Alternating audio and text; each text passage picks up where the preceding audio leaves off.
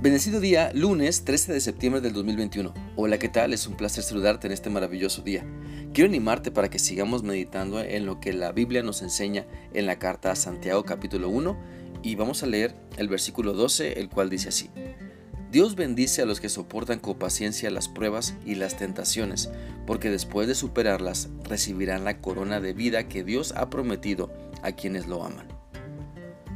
Por medio de este pasaje, Dios nos vuelve a recordar que debemos perseverar bajo la prueba, que de hecho es el tema con el que se inicia esta carta de Santiago. Si somos fieles y constantes, entonces somos bienaventurados. Si somos perseverantes, somos bendecidos por Dios con la corona de vida. Entonces en este versículo podemos encontrar tres enseñanzas básicas. La primera tiene que ver con la persona, es decir, con la expresión que dice bienaventurado el hombre. ¿Sabes? El término bienaventurado nos remonta a las bienaventuranzas de Jesús en Mateo 5, del 3 al, 11. Pero también encontramos la expresión bienaventurado, eh, bienaventurado el hombre, perdón, en Salmos, Proverbios y los libros proféticos. Ahora si lo analizamos, ¿quién es el hombre al que la Biblia llama bienaventurado? La misma Biblia nos responde que es la persona que encuentra su felicidad plena en Dios. Por ejemplo, la Biblia dice en el Salmo 1, 1 y 2 lo siguiente. Bienaventurado el varón que no anduvo en consejo de malos, ni estuvo en camino de pecadores, ni en silla de escarnecedores se ha sentado, sino que en la ley de Jehová está su delicia, y en su ley medita de día y de noche. Se puede ser pobre, humilde, hambriento, perseguido, pero ser feliz. Ahora esto parece una contradicción desde una perspectiva simple humana. Muchas personas creen que solamente el rico y el que está seguro pueden ser felices, pero la escritura dice que el hombre que persevera, que soporta bajo la prueba, es bienaventurado. Por lo tanto, te animo a vivir de esta manera, con perseverancia, sabiendo que la bendición de Dios viene cuando somos fieles y constantes. Es mejor ser llamado bienaventurado por hacer lo correcto que ser llamado necio por hacer tonterías. La segunda enseñanza que encontramos en Santiago 1.12 tiene que ver con la prueba. Dios prueba la fe de las personas que le siguen para ver si realmente es genuina y verdadera.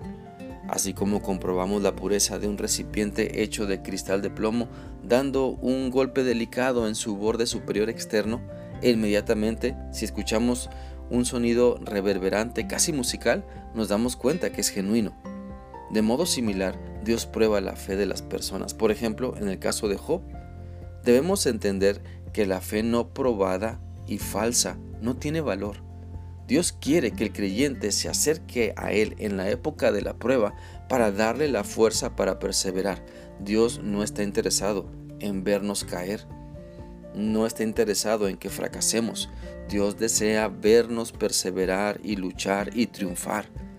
La Biblia dice en 1 de Pedro 2.20 lo siguiente, es obvio que no hay mérito en ser paciente si uno lo golpean por haber actuado mal, pero si sufren por hacer el bien y lo soportan con paciencia, Dios se agrada de ustedes.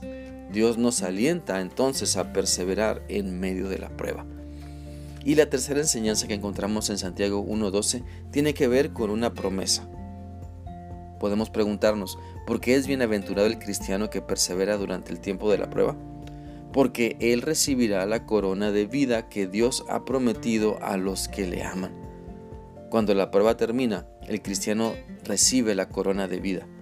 Por ejemplo, nadie que se encuentre compitiendo en pruebas deportivas recibe un premio antes de haber terminado su carrera. Y al final solamente uno de los competidores recibe la corona. Mira, la frase corona de vida también aparece en la carta dirigida a la iglesia de Esmirna en Apocalipsis 2.10. La última parte dice, sean fieles hasta la muerte y les daré la corona de vida. Debemos entender que la corona de vida no es un emblema de realeza, sino más bien se refiere al más alto gozo y alegría. Eh, se refiere a la gloria e inmortalidad que recibimos en Cristo. Esta frase entonces apunta a la plenitud de vida que Dios concede a quienes perduran bajo la prueba de la fe, pues Dios ha prometido este regalo a los que le aman y por lo tanto perseveran. Ahora entendamos que la corona de la vida no se gana, Dios la da gratuitamente, Lo que Él nos pide simplemente es que pongamos toda nuestra confianza en Él y lo amemos de todo corazón. Recordemos que amar a Dios con nuestra mente, alma y corazón y amar a nuestro prójimo como a nosotros mismos constituyen el resumen de los diez mandamientos.